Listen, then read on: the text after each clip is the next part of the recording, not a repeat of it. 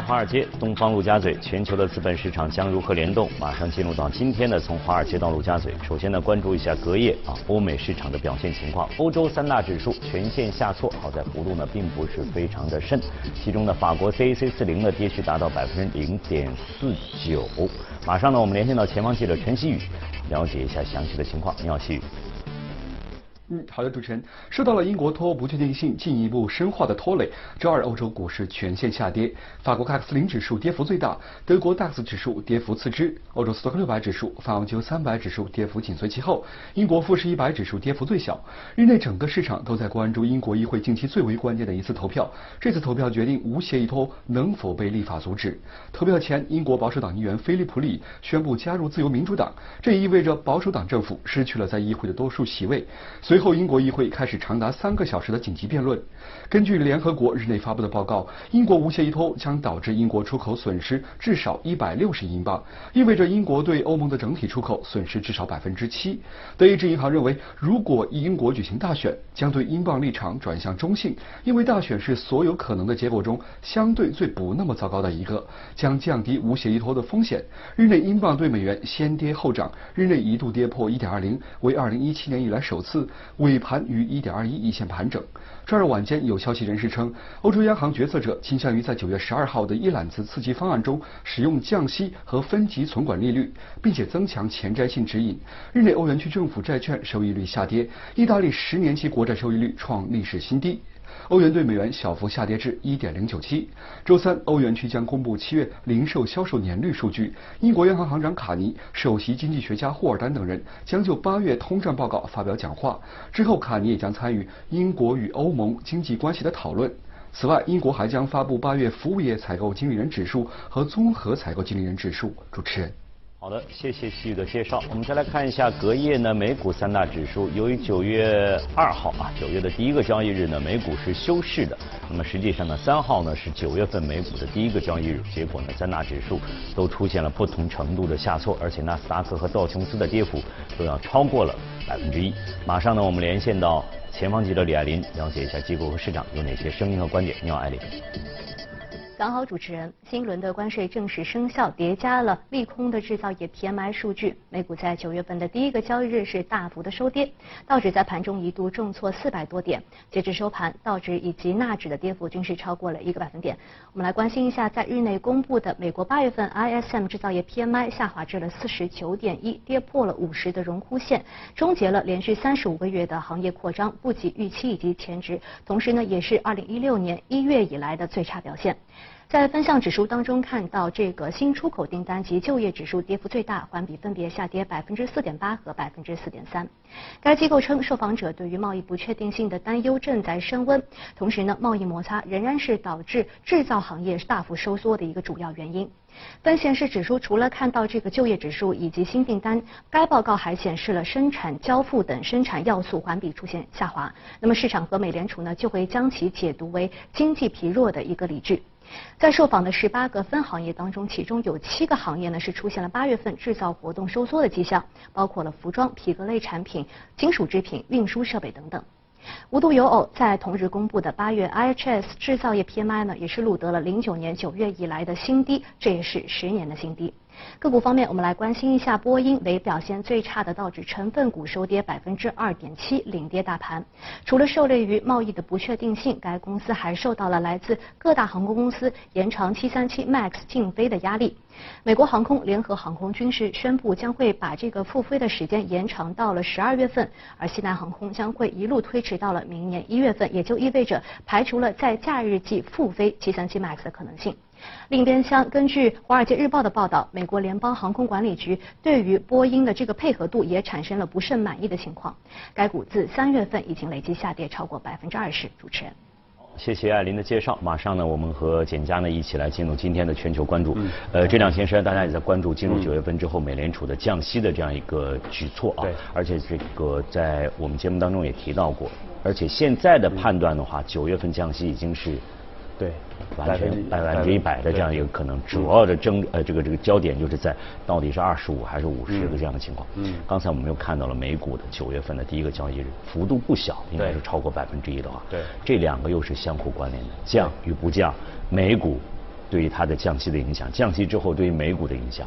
也是在。交错的过程当中，对，所以我其实今天要强调的一点就是，我们说美股的这个调整啊，可能对于美联储未来的整个的一个降息会有。会是一个非常强的这样的一个催化剂啊，不只是说九月份，可能包括未来的这个呃这个受后面的十月份、十二月份，包括明年的整个的一个降息节奏，是个非常强的一个催化剂啊。其实我们回顾一下过去整个一年的整个的一个美股的一个啊，包括美联储的一个货币政策，我们会发觉，其实从去年四季度开始啊，美股当时出现过一波比较明显的一个调整，对，那么直接就导致了美联储当时是它是一个加息的一个预期啊，一下子开始这个市场开始对它有一个降息的一个预期啊，那么到三月份的时候，我们看到美联储是明确提出要提前来缩减资产，呃，来来结束整个缩表的这样的一个计划，那么使得整个三个月期和十年期的美债收益率又是出现了一个倒挂，嗯，那么接下来呢，在五月份、六月份美股又是出现过一波调整啊，那么随后我们看到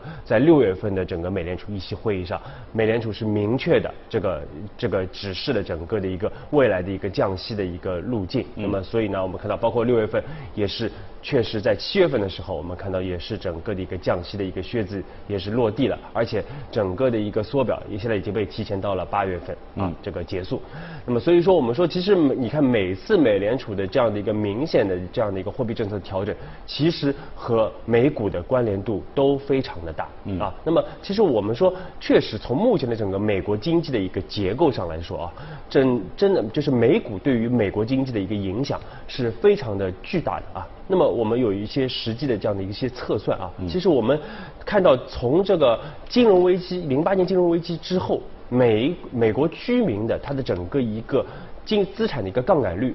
是大幅的下降啊，从这个金融危机之后百分之十九点七是大幅下降到了这个二零一八年的十三点三啊，是个非常明显的这样的一个下降，而这样的一个下降的最主要的原因。就是因为美股过去十年的这样的一个大幅的一个上涨啊，因为我们看到美股过去十年的一个大幅上涨，使得美国居民的整个的一个资产是增加了二十三点八七万亿。那么这是一个什么样的一个水平？这就相当于二零一八年整个美国居民的整个总体资产的百分之十九点八啊，接近接近百分之二十的这样的一个水平，也相当于美国居民他的整个的一个金融资产的百分之二十八。那么也就是说，过去十年整个美国居民的金融资产的一个增加，主要呃，我们说三分之二，就百分之六十六，是因为整个美股的一个上涨啊。所以可以看出来，就是过去啊，为什么美国消费这么好啊？美国的这个居民包括房地产这么好，其实和美国的整个的美股的这样的一个十年的大牛市是有非常直接的一个关系。反过来看的话，就是如果它下挫的话，对于整个美国居民的这样一个。个人财产、个人资产的这样一个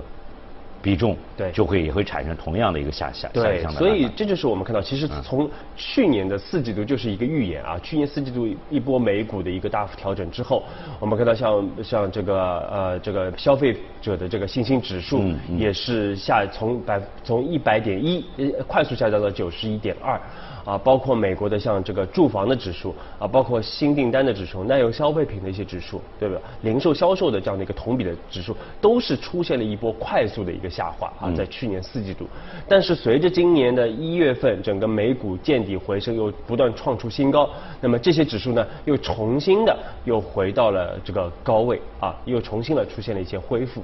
那么，所以说我们说，其实非常明显的就是可以看出这样的一个增长是这个美股的这样的一个上涨，其实对于美国的整体经济来说影响非常大啊。嗯。那么，如果我们说美股啊，我们测算一下，如果美股下跌百分之十的话，那么它就将会影响美国的整个零售销售增长，差不多是一点四五个百分点。嗯。会影响美国 GDP，差不多是一点零一个百分点。啊，特别是名义 GDP。那么我们说，现在整个美国的名义 GDP 是百分之三到百分之五的一个水平啊，最近。那么如果是我们说美股如果大幅调整百分之五十啊，因为当时零八年金融危机后是调整了百分之五十三啊，那么如果调整百分之五十的话，那么也就意味着明年美国经济是名义 GDP 很很有可能会出现负值啊。那么这就是为什么我们说特朗普一直非常的关注美股的这样的一个波动啊，因为他非常担心美股的这样的一个调整啊，因为一旦美股出现一个比较剧烈的一个调整的话，无论是对于美国的消费、美国的房地产，还是美国的整体经济来说，它的影响都是极其巨大的。嗯嗯，那在这样一种情况之下，再往上再延伸的话，可能就影响到它的。整个的选举的这方面的一个最终的一个结果，都是可能发生比较大的一个。最担心的就是就是明年的整个的一个美国大选。但是股市应该说，目前来看，比如说八月份我们来看整个美股呢，整个八月呢也是往下走的，但是幅度呢也并不是特别的深啊。那么会出现这样大幅度的这样一个一个一个下挫吗？或者还是处在这个比较大幅度的波动的过程当中？我们怎么来其实目前来看，就是美股有向下和向上两两种对可能都在，因为现在就是向向下的。力量，我们看到昨天包括 ISM 的 PMI 的这样的一个数据，这些数据也是出现了一个低于比较明显的一个低于预期。所以我们从去年年底一直在跟大家强调，其实美国经济并没有大家想象那么好啊，会出现逐季的下降。而且目前从数据上来看，也可以看到有明显的这样的一个迹象。但是向上的动力主要还是来自于美联储啊，因为确实美联储后面我们说九月份包括十月份都有可能会推出这个降息的一个措施，而且包包括现在整体的整个市场利率还。处在一个比较低的一个位置啊，所以这个对于美股来说，短期之内还是有一定的利好提振啊。但是最关键的，我们说还是看经济的一个基本面，有可能虽然说在这样的一个很低的一个利率环境之下，但是基本面还有可能会出现超预期的一个下行。那么这就是目前欧洲的这样的一个情况啊，就是虽然欧洲我们看到都是零利率甚至是负利率，但是其实整个的一个经济并没有受在那么低的一个利率环境之下，并没有出现明显的一个提振。就是说现在的不管是美国也好，不管是欧洲的，但相比较来讲，美国可能比欧洲要稍微稍微稍微好一些啊。但是欧洲的这个不确定性就更多一些，大家都在担心这个十月三十一号是越来越近了。而这两天，包括昨天的新闻当中，我们也看到了，在此前的约翰逊的这样一个要求议会的这样一个休会，对，呃，包括昨天的非常强硬的表态，我十月三十一号必须要拖，没有其他的任何的可能性。对，这个也造成了昨天的整个的欧洲的市场呢出现了普遍的这样一个下挫的情况。呃。但是我们也看到了英国议会的一个反制举措，包括他的这个反对党的科尔宾啊，这个领袖也也在采取一些措施。如果真的是双方这个怼起来的话，嗯，大选是不是有可有有可能提前举行？如果真的是十一月三十一号硬拖的话，可能对整个全球。不单单包括欧盟、英国的这样的经济，可能整个全球的经济是否也会产生一个比较大的影响？对，所以时间非常近了啊。我们说对于整个英国来说，那么现在啊，包括昨天我们看到英国议会又是重新的一个复会啊，那么确实也是有一些不利的一个消息传出啊。但是呢，我们说在一号的时候，当时这个啊新任的这个英国的首相这鲍里斯·约翰逊啊，其实在没有任何先兆的情况之之下啊，突然是宣布要举行一个临时的这样的一个内。阁的这样的一个会议啊，而且在这个会议之后，他也发布了一个非常强硬的这样的一个声明啊，就是首先我一定会在十月三十一号来拖啊，就是我不会跟布鲁塞尔，不会跟欧盟有任何的这样一个谈判，不会去做任何的这样的一个拖延。那么另外的话，他也是非常强调，如果议会，因为现在议会有可能会推出一些这个呃这个推迟整个的一个脱欧进程的这样的一些提案。那么如果是推出这样的一些提案的话，他不排除会提前来举行英国的这样的一个大选啊。其实我们说呃这个鲍里斯·约翰逊确实也不是一般的人啊，确实能力还。挺挺强的啊，特别是在我们说上周，我们看到英语皇啊都站出来了啊，英英文站出来就是呃对，因为鲍里斯约翰逊他提出了一个什么议案呢？就是让议会要休会五周的这样的一个时间，非常长的这样的一个休会的时间啊。表面上说是为了调整整个的一个议会的这样的一些时间表啊，一些议程啊，但是我们说最核心的其实还是来。停止或者暂缓啊，这些议员对于整个脱欧的议呃这个协议的一些反对。特莎梅之所以这样纠结纠缠当中，一直在反反复复，到底是硬拖还是在跟你谈？嗯，议会实际上在其中起了不小的这样一个一个一个作用，不管是撤走也好，不管是怎么样也好，都是起不。所以约翰逊现在开始来硬的了，直接哎，对，所以这是一个狠招啊。我们说 他有可能会强行的在整个的一个议会休会的这样的一个过程中来。把这个对整个的一个脱欧的这样的一些进程。如果说啊，现在大就像刚才我们的前方记者所说的，这种硬脱欧的可能性又增加了这样的比例。那么这样出现的话，对全球经济，刚才我们提到了，实际上是我们再反过来提到刚才我们提到的美国经济，美联储的政策，嗯，是不是又要发生比较大的一些变化在？对，确实，因为我们现在看到，其实包括要不就是硬脱欧，要不就是欧呃英国提前举行大选，而且提前举举举行大选，就可能性还是非常大的啊。因为虽然说要需要得到三分之二的议员的这样的一个同意啊，但是我们说现在像包括这个反对党工党的领袖科尔宾啊，也是认为他也是希望提前举行大选啊，包括这个苏格兰的这个首席代表斯特金啊，也是之前也表态说愿意提前举行大选啊，所以不排除我们说在这个议会，议会现在是九月九号休会，一直到十月啊十月十四号。复会，那么十月十四号有可能我们会看到英国会提前来举行这样的一个大选啊，但是我说举行完以后 到底怎么弄，也十月三十号已经非常的近啊，所以说我们说英国确实。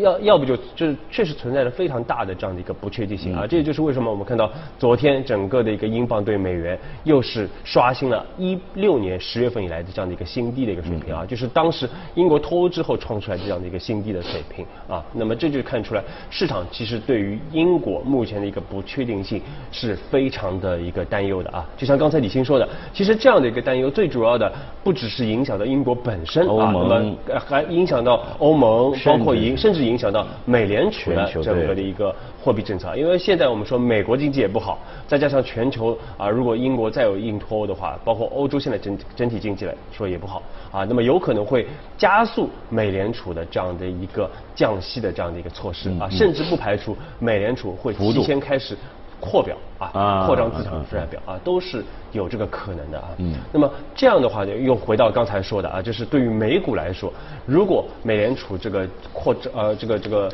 呃这个宽松的一个呃政策来超预期的话，那么对于美股来说，可能会是一定的一个提振，或者我们换换过换句话来说，就是会放减缓。美股的这样的一个下跌的这样的一个节奏啊，但是呢，我们说这个并不会说影响到整体的一个美国经济的一个基本面，因为更多的我们说还是要关注全球的一个贸易的一个形势啊。那么，另外呢，我们说如果美美联储有非常超预期的这样的一些举动的话，对于全球的。这样的一些资产来说啊，都会有比较深远的一个影响。所以照这样的一个判断的话，马上我们就说九月份它这个降息的幅度应该还是在二十五个基点可能还是在，因为它毕竟还要给后面留留足足够的空间才可以。而且美国目前经济数据并没有说特别超要达要打这个。好，非常感谢简家呢，就以上的话题给我们做的解读和分析。马上呢，我们今天进入今天的美股放大镜。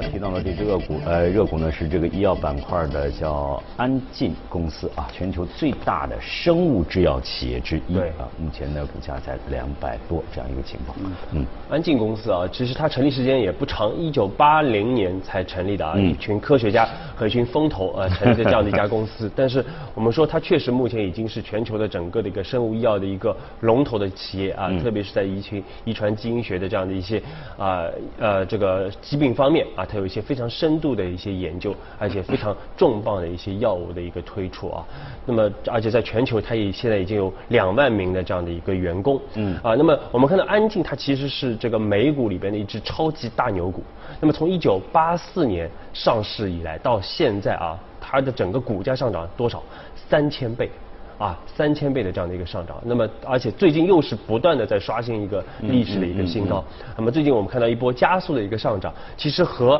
整个医药行业的另外一个大的一个并购案是有直接的一个关系的啊，因为我们知道，在今年一月份，这个呃百世美施贵宝啊，它其实宣布以七百四十亿美元这样的一个非常大的一个比例去收购另外一家这个医药巨头，也就是啊 Celgene 啊，就是这个安呃新基这样的一家公司，那么。这这个收购本来其实和安井是没有什么关系的啊，但是呢，因为这个美国的一个贸易委员会啊，他是认为说联邦贸贸易委员会，他认为他这个呃百这个安吉呃新基，他必须去出售他的一款重磅的药物。啊哦 Tesla 就是这款药物啊之后呢，它才能完成这样的一个并购案啊，所以就是而这个收购方就是这个我们今天说的这个安进公司啊，安进公司后面会以一百三十四亿美元的这样的一个非常大的这样的一个金额来收购这样的一款重磅的这样的一个药物啊。嗯嗯。那么这回这款药物它是款什么药物呢？它主要是一款口服的一个抗炎药啊，治疗的就是啊我们说这个银屑病啊，其实。这个俗称的就是牛皮癣。啊，它是目前整个全市场唯一的一款口服类的啊，这个非生物的一些治疗的一个疗法啊，所以是个确实是一个非常重磅的这样的一个药物，这样的话就有很广泛的一个对两家公司来讲都是都是好事儿。对，其实对市场来说，为什么大家都是就我们看到几个这家公司股价都是出现一个上涨啊，就是因为市场认为这是一个非常的一个多赢的这样的一个呃收购的一个操作啊，因为对于这个呃施贵宝来说，因为它一旦是出售了这个哦 Tesla，它就可以完成整个对于星际的这样的一个收购啊。那么另外的话呢，它也可以获得一百三十四亿美元的这样的一个现金啊，可以大大缓解它在整个收购当中所使用的这样的一个现金啊。那么对于这个安进来说呢，其实我们说它的整个，因为它在这个牛皮癣这个呃。疾病治疗方面，其实原来就有非常强的这样的一个储备和一个长期的一个战略储备啊，所以说这个对他来说，收购 Tesla 是一个如虎添翼的这样的一个举举措啊。那么另外，Tesla 其实它的一个增速也非常快啊，可以帮助安进未来几年是有一个非常快速的这样的一个增长。那么差不多有至少有大两位数的这样的一个增长啊。那么另外呢，我们说因为。这次收购虽然说他花了一百三十四亿美元啊，但是他可以获得二十二亿美元的这样一个比较大幅的这样的一个税收的一个减免啊，所以这个对于公司来说也是个非常大的一个利好啊。所以说对于三家公司来说，其实都是一个啊一个多赢的这样的一个收购的一个局面啊，非常好。其实说到这个生物医药，我相信我们最近呢，在国内的 A 股板块当中呢，呃，科技股走势也是相当不错的。而作为生物医药，应该也算这个大的板块当中的其中的一个细分的一个部分。而且在最近好像呃。虽然走势比较稳健，但好像并没有非常突出的这样一个表现。那么也许也会也会有这样一个一个一个表现的这样一个机会出现。医药我们觉得还是比较稳健，我们一直强调医药是它是一个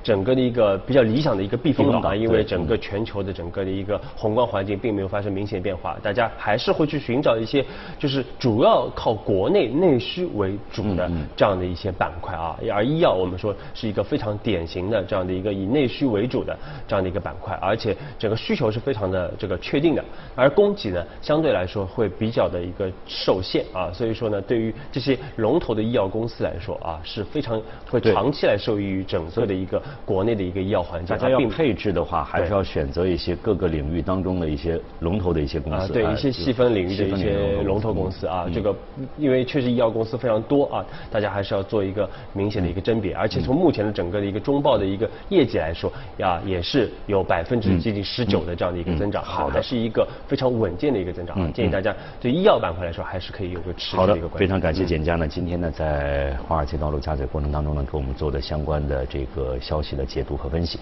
我们再来看一则消息啊，法国的狂人国主题公园是除迪士尼乐园之外，当地最受欢迎的主题乐园。不过呢，深受游客青睐的狂人国里。并没有云霄飞车之类的游乐设施，那么它是靠什么来吸引人呢？我们一起去最近的在西班牙新开的一座狂人国的主题公园去看一下。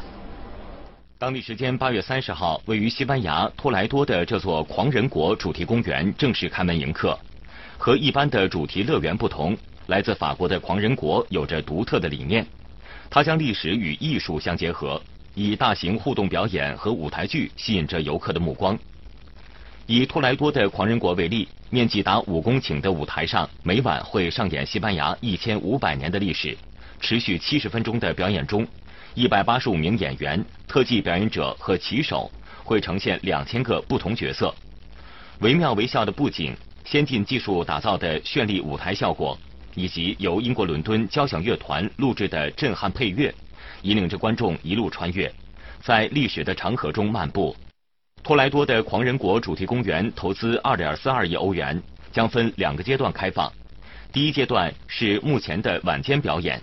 第二阶段二零二一年和游客见面。